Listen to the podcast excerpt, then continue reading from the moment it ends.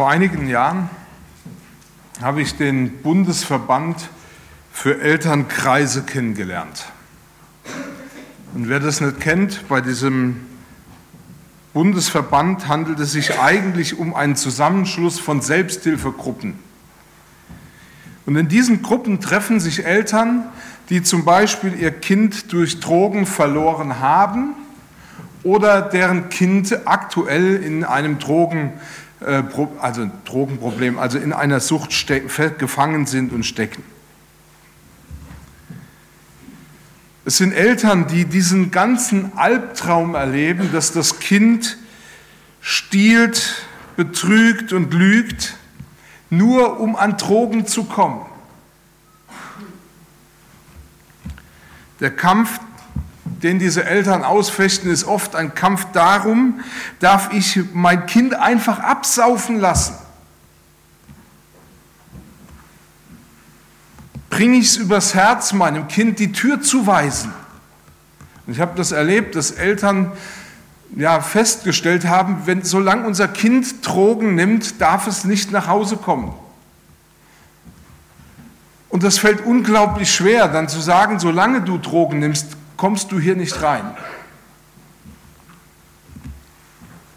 Oder eben die andere Sache, dass man sich fragt, soll ich nicht vielleicht doch lieber meinem Kind Geld geben, damit es sich saubere Drogen kaufen kann?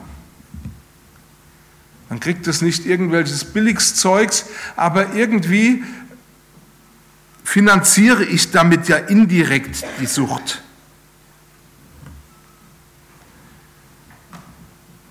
Wir merken sehr schnell, dass das ja Fragen sind, mit denen diese Eltern beschäftigt sind, auf die es einfach keine einfache Antwort gibt. Eltern, die alleine völlig überfordert sind. In diesen Kreisen treffen sich Eltern, die ganz frisch mit dieser Problematik konfrontiert sind, mit Eltern, die vielleicht schon jahrelang mit dieser Situation zu kämpfen haben und die aber schon ein bisschen weiter sind, die schon einiges hinter sich haben. Sie teilen das Leid miteinander und sie stehen einander bei. Das ist ähnlich wie in Trauergruppen. Ich habe über Jahre hinweg mit Menschen, die trauern, äh, Wochenenden veranstaltet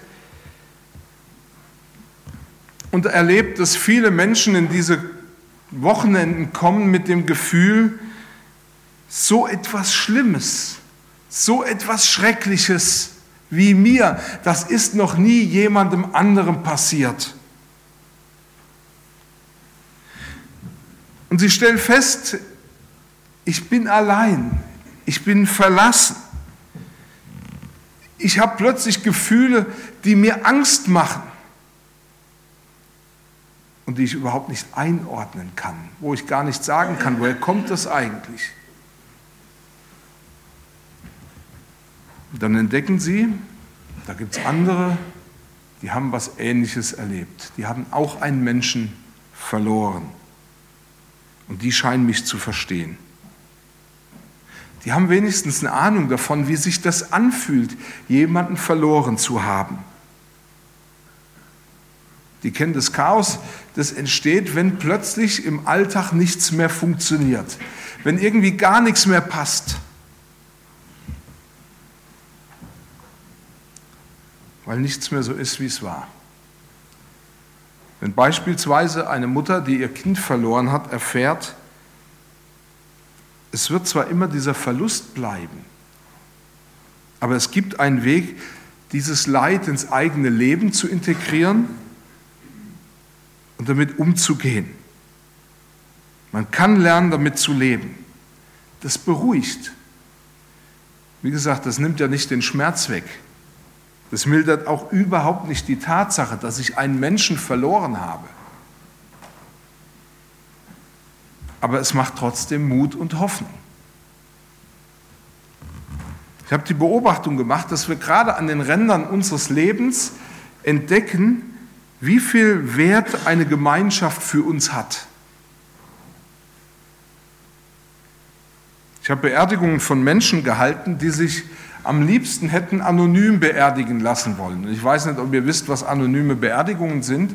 Anonyme Beerdigungen sind, da wird jemand, lässt sich meistens ähm, einäschern und wird dann irgendwo auf einem besonderen Feld auf dem Friedhof beerdigt. Da gibt es keinen Grabstein, da gibt es kein Namensschild, da gibt es gar nichts. Also niemand weiß wirklich, wo die beerdigt sind.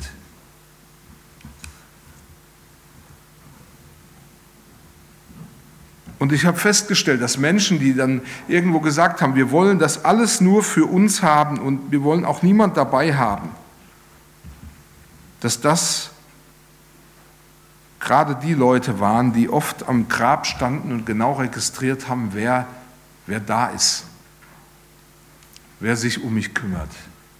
Warum ist das so? Das drückt uns Wertschätzung aus und das weckt das beruhigende Gefühl, nicht allein zu sein.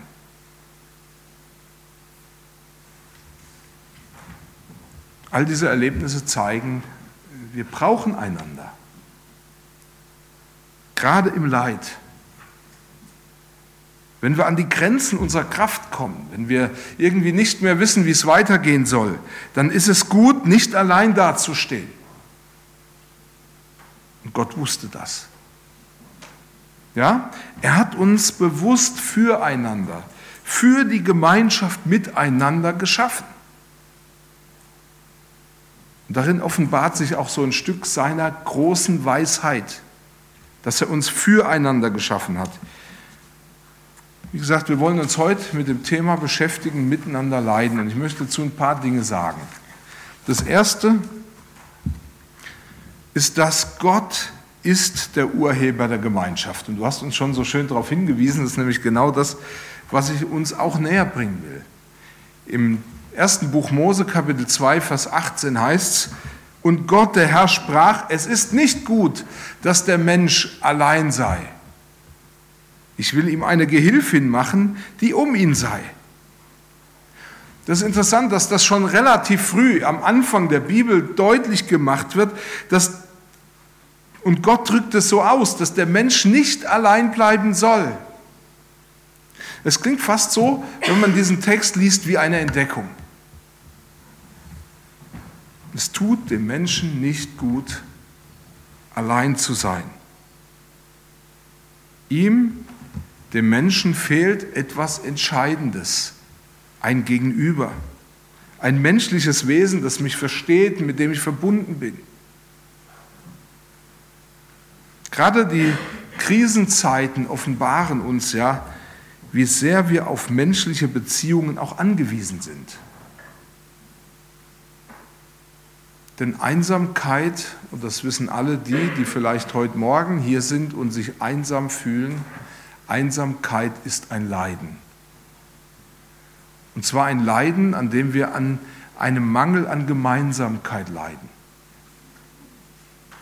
Wenn du heute Morgen hier sitzt und ganz alleine bist, einsam bist und mit überhaupt niemandem irgendetwas hast, was dich verbindet, dann wirst du dieses, diese Einsamkeit und dieses Leiden noch mehr spüren. Weil deutlich ist, du hast einen Mangel an Gemeinsamkeit. Gott hat das gesehen und er hat darauf reagiert. Ich will ihm eine Gehilfin schaffen. Und wisst ihr, genau dieser Gedanke ist eigentlich auch der Urgedanke, der hinter der Gemeinschaft steht. Und es ist ein Urgedanke, dass Gott dir eine Hilfe geben will. Auch wenn wir uns als Gemeinde treffen, dann tun wir das aufgrund dieses Gedankens, den Gott gefasst hat. Gott kennt dein Bedürfnis nach Gemeinschaft und er bietet dir Gemeinschaft. Er bietet dir Gemeinschaft einmal mit sich selbst an. Und in seine Gemeinschaft kannst du hineinkommen, wenn du an Jesus Christus glaubst. Wenn du sein Sterben am Kreuz und seine Auferstehung für dich persönlich annimmst, wenn du dich seiner Herrschaft unterstellst, dann hast du Gemeinschaft mit ihm.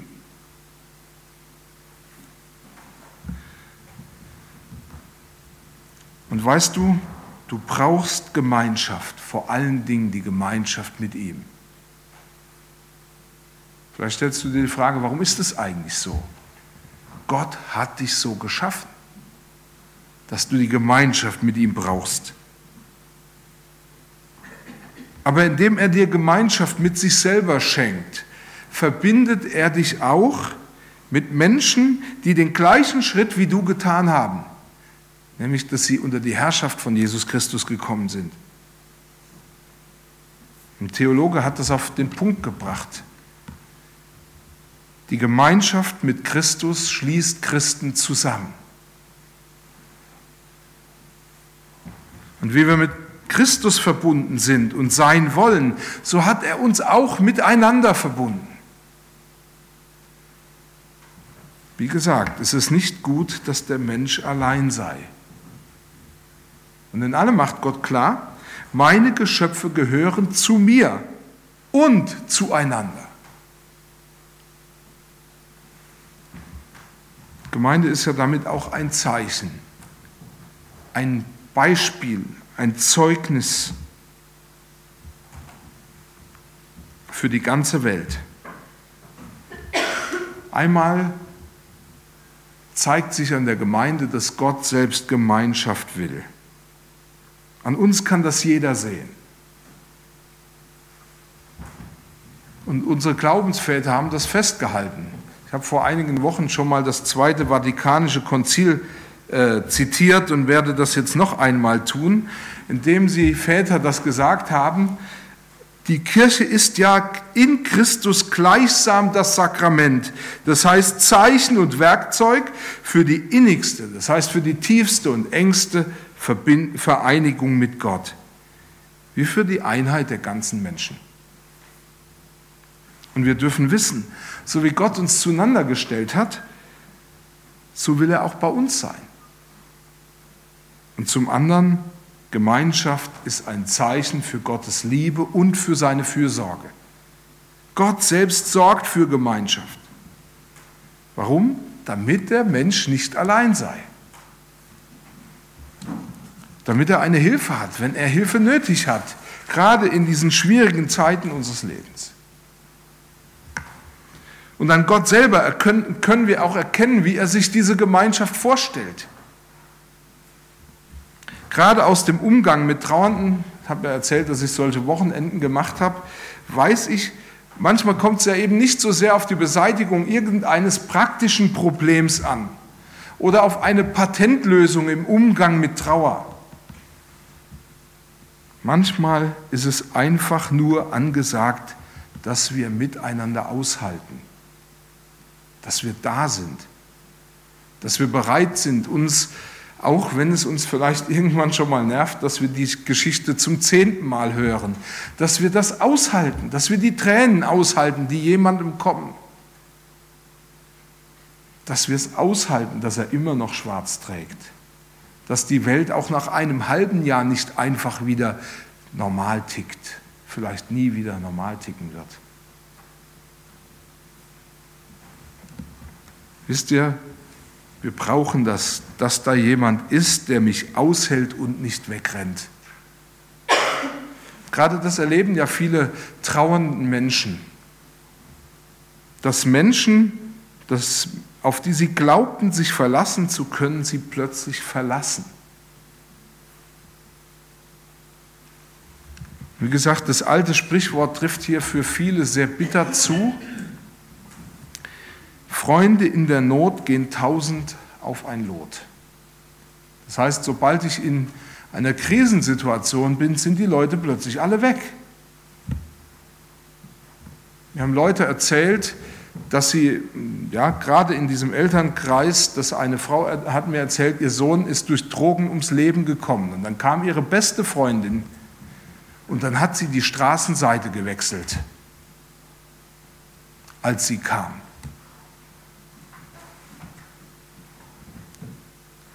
Der lebendige Gott dagegen signalisiert dir, ich halte mit dir aus. Ich verlasse dich nicht, wenn es schwierig wird oder wenn du sterben musst.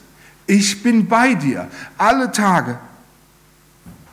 Der Psalm 23 ist ja die Beschreibung des wahren Friedens, so wie sich Gott Frieden vorstellt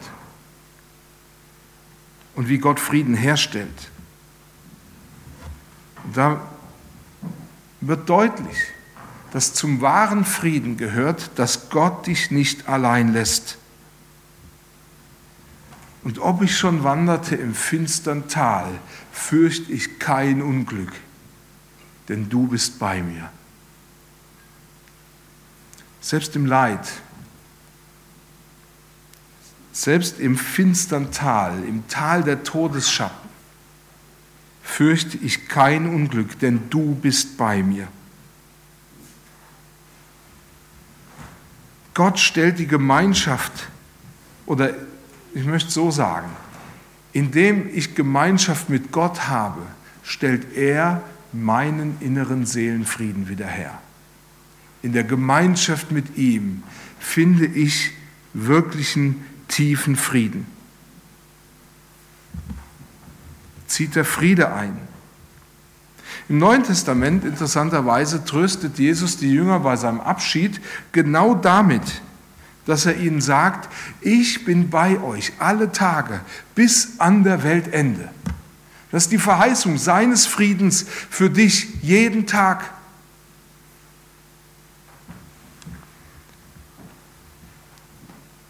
Und zwar trotz eines wechselvollen Lebens. Trotzdem ich mein Leben nicht in der Hand habe und nicht weiß, was morgen sein wird. Trotzdem es so viele ungelöste Dinge gibt. Er weiß, dass wir Gemeinschaft brauchen und ist im Leid da. Jeden Tag. Und wisst ihr, in seinem Handeln gibt Gott uns eine Vorlage, ein Vorbild, ein Beispiel dafür, wie wir zueinander stehen sollen. Ich möchte ein zweites sagen.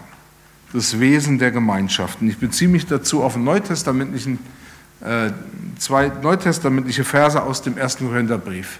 Ich lese aus Kapitel 12, 1. Korinther 12, die Verse 26 bis 27. Und wenn ein Glied leidet, so leiden alle Glieder mit. Und wenn ein Glied geehrt wird, so freuen sich alle Glieder mit. Ihr aber seid Christ, Christi Leib und jeder von euch ein Glied. Wie gesagt, die Gemeinde ist ein Abbild vom Handeln Gottes. In dieser Gemeinde oder in uns spiegelt sich wieder, wie Gott oder in, in dem Miteinander, das wir haben, soll sich widerspiegeln, wie Gott mit mir, mit uns umgeht. Und im ersten Korintherbrief kommt Paulus auf die tiefe innere Verbindung der Gemeinde untereinander zum Tragen. Und mir war das gar nicht so wirklich bewusst, wie eng wir eigentlich zueinander hängen und wie tief wir miteinander verbandelt sind. Und wenn du dich fragst, woran erkenne ich denn diese innere Verbindung, dann hat Paulus uns eigentlich ein Gradmesser hinterlassen und sagt, wenn du wissen willst, wie eng wir miteinander äh, oder wie eng wir zueinander äh, stehen, dann musst du nur das wissen. Wenn ein Glied leidet, so leiden alle Glieder mit. An verschiedenen Stellen weist der Paulus darauf hin, dass die Gemeinde wie ein menschlicher Körper funktioniert. Und offenbar besteht da, möchte ich mal sagen, ein Kausalzusammenhang. Wenn ein Glied leidet, leiden alle mit. Einer Gemeinde kann es nicht gut gehen, wenn jemand leidet.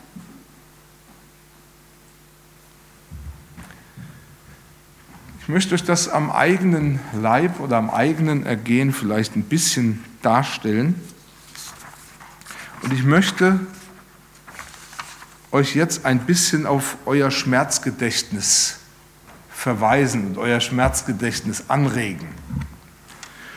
Ich denke, wir tasten uns da mal recht langsam heran und ich möchte dazu auch noch mal ganz deutlich sagen, ähm, vielleicht bestehen da Zweifel, ich hoffe nicht, aber ich möchte es ganz deutlich sagen, ich bin ein echter Mann.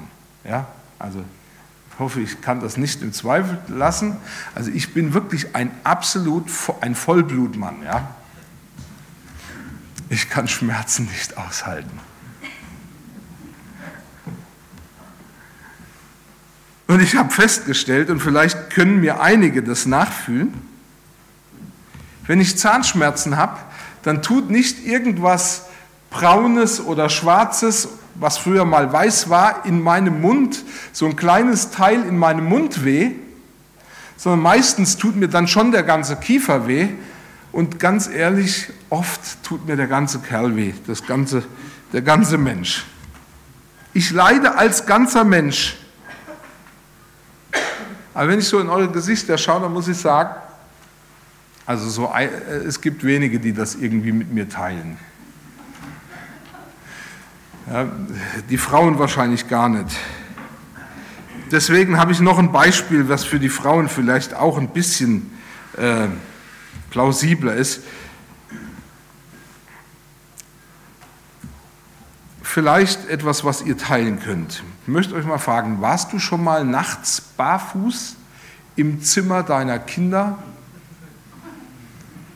Und eins ist aufgewacht, hat geschrien, du bist also so schnell wie möglich dahin gelaufen und hast überlegt, gut, ich muss da jetzt hin.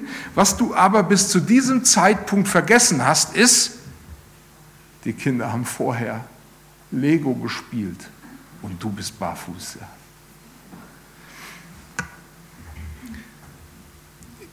Ich weiß ja nicht, ob ihr das kennt, aber du brauchst nur auf ein kleines Lego-Teilchen zu treten.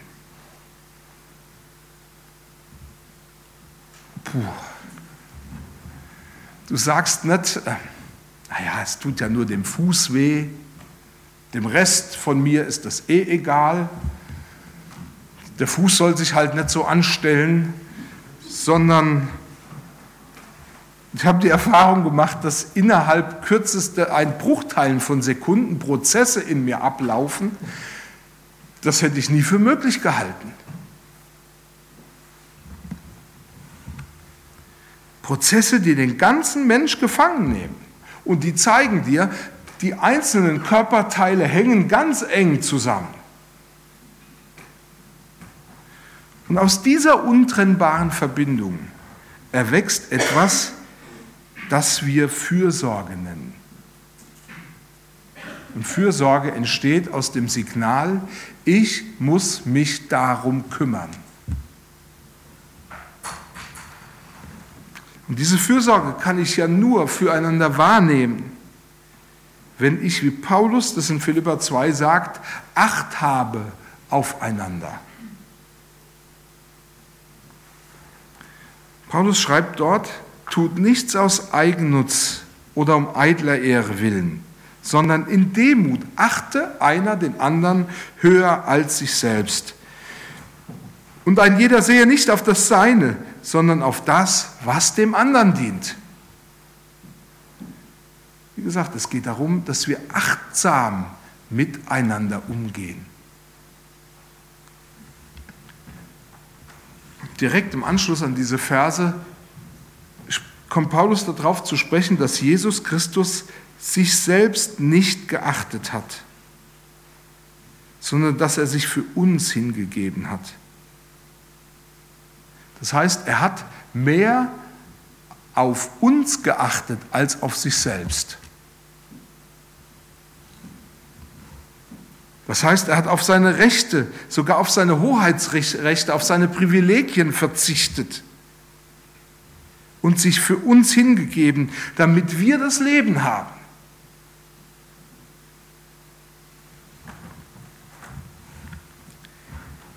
In der Gemeinde wird diese Gesinnung, die tiefe Verbindung zu Jesus, darin sichtbar, dass wir es lernen, uns aneinander hinzugeben dass wir anfangen, auf den anderen mehr zu achten, nicht den anderen mehr zu kontrollieren oder zu schauen, was macht er falsch, sondern mehr auf ihn zu achten als auf uns selbst.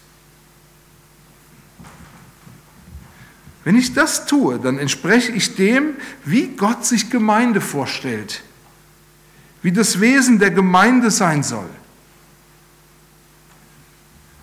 Wisst ihr, Gemeinde reagiert nämlich darauf, wenn Menschen in ihr leiden. Es gehört zu ihrem Wesen. Und wenn sie das tut, dann trägt sie dazu bei, dass Gott gelobt wird. Natürlich gibt es Menschen, die, sag ich mal, chronisch immer einen Mangel an Zuwendung haben. Und die Gemeinde kann vielleicht auch nicht jedes Bedürfnis ausgleichen, das wäre wirklich zu viel verlangt. Aber sie ist eine Körperschaft und sie signalisiert wenigstens, dein Leiden ist mir nicht egal. Ich möchte ein letztes sagen. Der Sinn des Leidens für die Gemeinschaft. Ich beziehe mich dazu auf einen Vers aus dem zweiten Korintherbrief, Kapitel 1. Da sagt nämlich Paulus, haben wir aber äh, Trübsal, so geschieht es euch zu Trost und Heil. Haben wir Trost, so geschieht es zu eurem Trost, der sich wirksam erweist, wenn ihr mit Geduld dieselben Leiden ertragt, die auch wir leiden. Eine der wichtigsten Entdeckungen, die wir als Christen machen können, ist die, für einen Christen braucht Leiden nicht sinnlos zu sein oder zu bleiben. Jetzt geht es nicht darum, dass wir eruieren, woher kommt denn das ganze Leid, dass wir das irgendwie uns fragen, woher kommt das Leid, sondern vielmehr, dass wir wahrnehmen, unser Leid braucht uns nicht, braucht uns nicht sinnlos zu sein. Und ich habe beobachtet, für viele erhöht gerade der die Frage nach dem Warum des Leidens den Leidensdruck ungeheuer.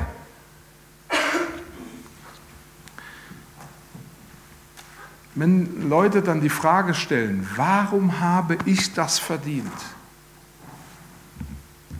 Was habe ich denn schon getan, dass dieses Leiden, dem ich jetzt ausgesetzt bin, in irgendeiner Form rechtfertigt? Darauf wirst du kaum eine Antwort finden. Aber wenn das Leiden sinnlos ist, dann gibt es kaum eine Möglichkeit, damit umzugehen. Und wir alle müssen einen Weg finden, wie wir mit dem Leiden, das uns begegnet, umgehen wollen. Wir brauchen einen Rahmen, der es uns ermöglicht, das Leiden einzuordnen. Es war Nietzsche, der einen Satz geformt hat, den ich für sehr wahr halte. Ich habe den, glaube ich, auch dann und wann schon mal fallen lassen. Er brachte es damit auf den Punkt, dass er gesagt hat, wer ein Warum zu leben hat, der erträgt jedes Wie. Wer einen Sinn hat im Leiden, der kann auch das Wie des Leidens ertragen. Wie gesagt, Gemeinschaft miteinander ist durchaus sinnstiftend. Und es ist wirklich so, auch wenn uns das selten bewusst ist. Wenn ich einem Menschen begegne, der, und ich sage das mal so, erfolgreich seinem Leiden, also gelernt hat, mit seinem Leiden umzugehen, dann stärkt es auch mein Vertrauen darauf, dass ich mir sagen kann, es kann wieder gut werden. Es wurde auch bei ihm gut, also kann es auch bei mir wieder gut werden. Im Leiden herrscht ja oft die Meinung vor, für dieses Problem, das ich jetzt aktuell habe, gibt es keine Lösung. Ich habe keine Möglichkeit, damit umzugehen. Das ist viel zu schwer. Mir hat mal eine Frau gesagt, noch nie hat jemand so leiden müssen wie ich. Als Paulus das erste, äh, das äh, erste Kapitel des zweiten Korintherbriefs schrieb, da konnte er sich selber diesen Eindruck nicht vom Hals halten. Dass es Situationen gibt, die uns einfach zu schwer sind. Da schreibt er, denn wir wollen euch, liebe Brüder, nicht verschweigen, die Bedrängnis, die uns in der Provinz Asien widerfahren ist, wo wir über die Maßen beschwert waren und über unsere Kraft so dass wir auch am Leben verzagten und es bei uns selbst für beschlossen hielten, wir müssten sterben. Auch Paulus stellt ja zunächst fest, ich bin hier in eine Situation hineingekommen, in der versagen alle meine Strategien, die ich sonst so habe, um mich aus schwierigen Situationen zu befreien. Ich habe so etwas noch nie erlebt. Und erst gewissermaßen im Rückspiegel, als er über die Situation nachdenkt, entdeckt er etwas überaus Wichtiges und Wertvolles. Er entdeckt er nämlich, auch diese Situation war nicht sinnlos. Stellen uns die Frage, warum? Er schreibt, das geschah einmal, damit ich mein Vertrauen auf den setze, der Vertrauen belohnt, nämlich Jesus Christus. Und zum Zweiten geschah es, damit ihr an mir entdecken könnt. Gott belohnt, wenn wir ihm vertrauen. Und Paulus lernt die Gemeinde nämlich ein geistliches Prinzip kennen. Gott belohnt, wenn wir ihm vertrauen. Auch wenn ich nicht immer gerne der Gegenstand dessen bin, an dem andere etwas lernen sollen, so wusste Paulus doch sehr gut, dass damit sein Leiden einen Sinn gewinnt, für andere. Auf diesem Weg entdeckt er, meine, Situa meine Situation erfüllt einen Zweck, Trost für Menschen, die nach Trost suchen und Hilfe für die, die Jesus Christus voll und ganz vertrauen. Ich möchte zum Schluss noch mal ein eigenes kleines Beispiel erzählen, das unterstreicht, wie Gott Vertrauen belohnt. Ich sage bewusst, es geht hier nicht um mich, sondern es geht lediglich um die Tatsache, dass wir Gott vertrauen können. Und das möchte ich damit stärken. Ihr wisst ja, dass ich etwa zehn Jahre selbstständig war und dass bei uns es immer wieder finanziell auf und ab gegangen ist. Und zwar etwa vor drei Jahren, als mein Cousin, der in der Nachbarschaft wohnte, zu mir kam und mich fragte, ob wir eine Sammelbestellung für Öl machen wollen. Und zu diesem Zeitpunkt war es so, dass äh, ich gerade genug Geld auf dem Konto hatte und sagen konnte, klar kannst du Öl bestellen. Das ist ein schönes Gefühl, wenn man sagt, ich kann das bezahlen, also bestell mal. Aber bis der Tag kam, an dem das Öl geliefert werden sollte, war mein Konto komplett leer. Ich hatte so viele Rechnungen zu zahlen, dass ich nichts mehr hatte. Im Gegenteil, ich war sogar im Minus. In dieser Zeit habe ich in einer neutestamentlichen Theologie von Leonhard Goppelt, wer die kennt äh, oder kennenlernen will, kann das gerne mal ausleihen, folgenden Satz gelesen. Er hat nämlich geschrieben, Glauben heißt auf alle Selbstsicherungen zu verzichten und auf Jesus Christus zu vertrauen. Also alle Selbstsicherungen fallen zu lassen und nur auf Jesus zu vertrauen. Das hat mich herausgefordert. Denn als der Tag kam, wo das Öl geliefert wurde, hatte ich kein Geld mehr. Und dann habe ich gebetet und Gott gesagt, ich vertraue darauf, dass du mir in dieser Situation hilfst. Bitte gib mir das Geld, um die Rechnung zu bezahlen, aber mach es so, wie du es willst. Wenn ich das Geld nicht bekomme, dann hilf mir es anzunehmen und so damit umzugehen, wie du es willst. Wie gesagt, das Öl wurde geliefert und das Schwierige bei solchen Situationen ist, wenn man dann das Geld nicht hat, dann kommt man sich eigentlich vor wie ein Hochstapler. Ja, man hat etwas bestellt und kann es nicht bezahlen.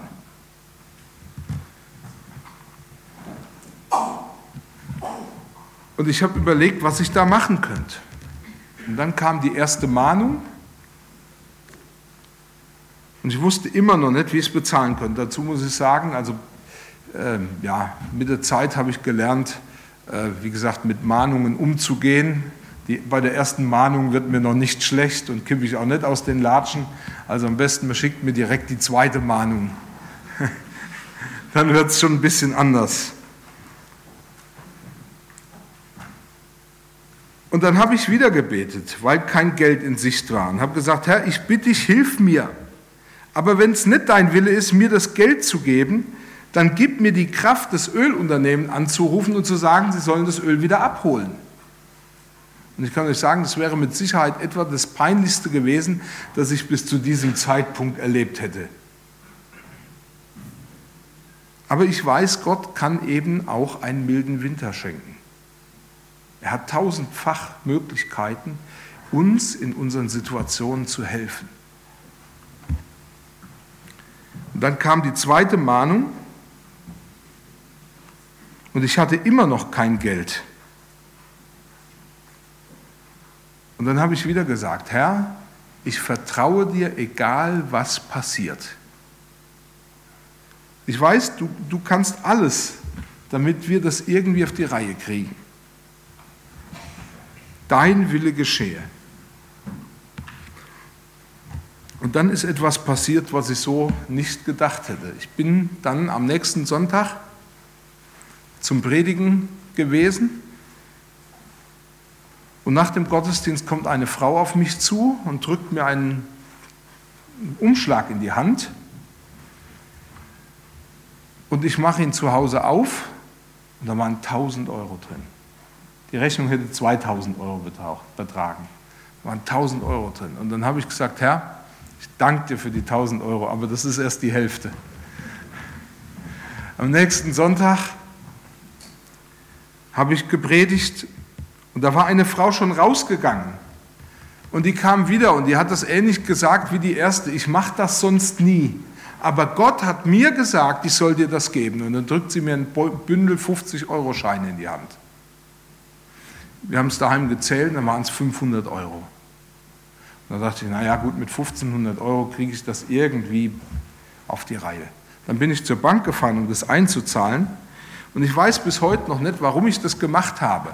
Dann habe ich die Frau am Schalter gefragt, ob sie mir doch bitte mal den Kontostand von mir zeigen kann. Und dann habe ich meinen Kontostand angeguckt und ich kann euch sagen, ich kannte mein Minus. Und entdecke, da hat noch jemand 500 Euro bezahlt, äh, also überwiesen.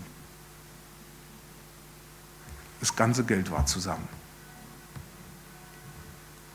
Und ich kann das nur zur Ehre Gottes sagen. Wenn wir Gott vertrauen, dann belohnt er unser Vertrauen.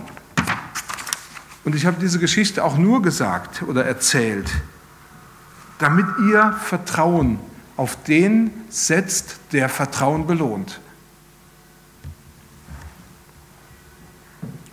Ich habe oft darüber nachgedacht, warum wir so viel leiden oder mitmachen mussten.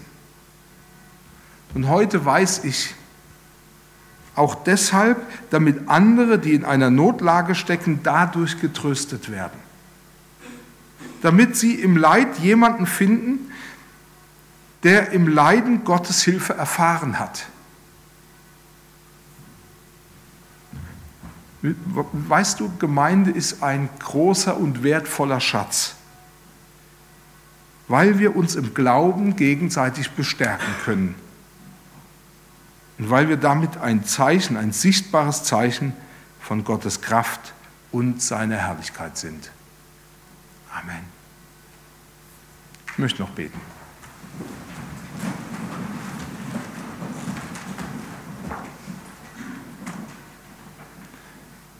Vater, ich danke dir für jeden Einzelnen, der hier ist, für alle, mit denen du uns verbunden hast Danke für diese Körperschaft, die sich Gemeinde nennt. Ich preise dich darüber und ich bitte dich, dass wir miteinander und aneinander lernen, dass du ein Gott bist, dem wir vertrauen können und der uns den Frieden schenkt, den wir brauchen. Ehre sei dir. Amen.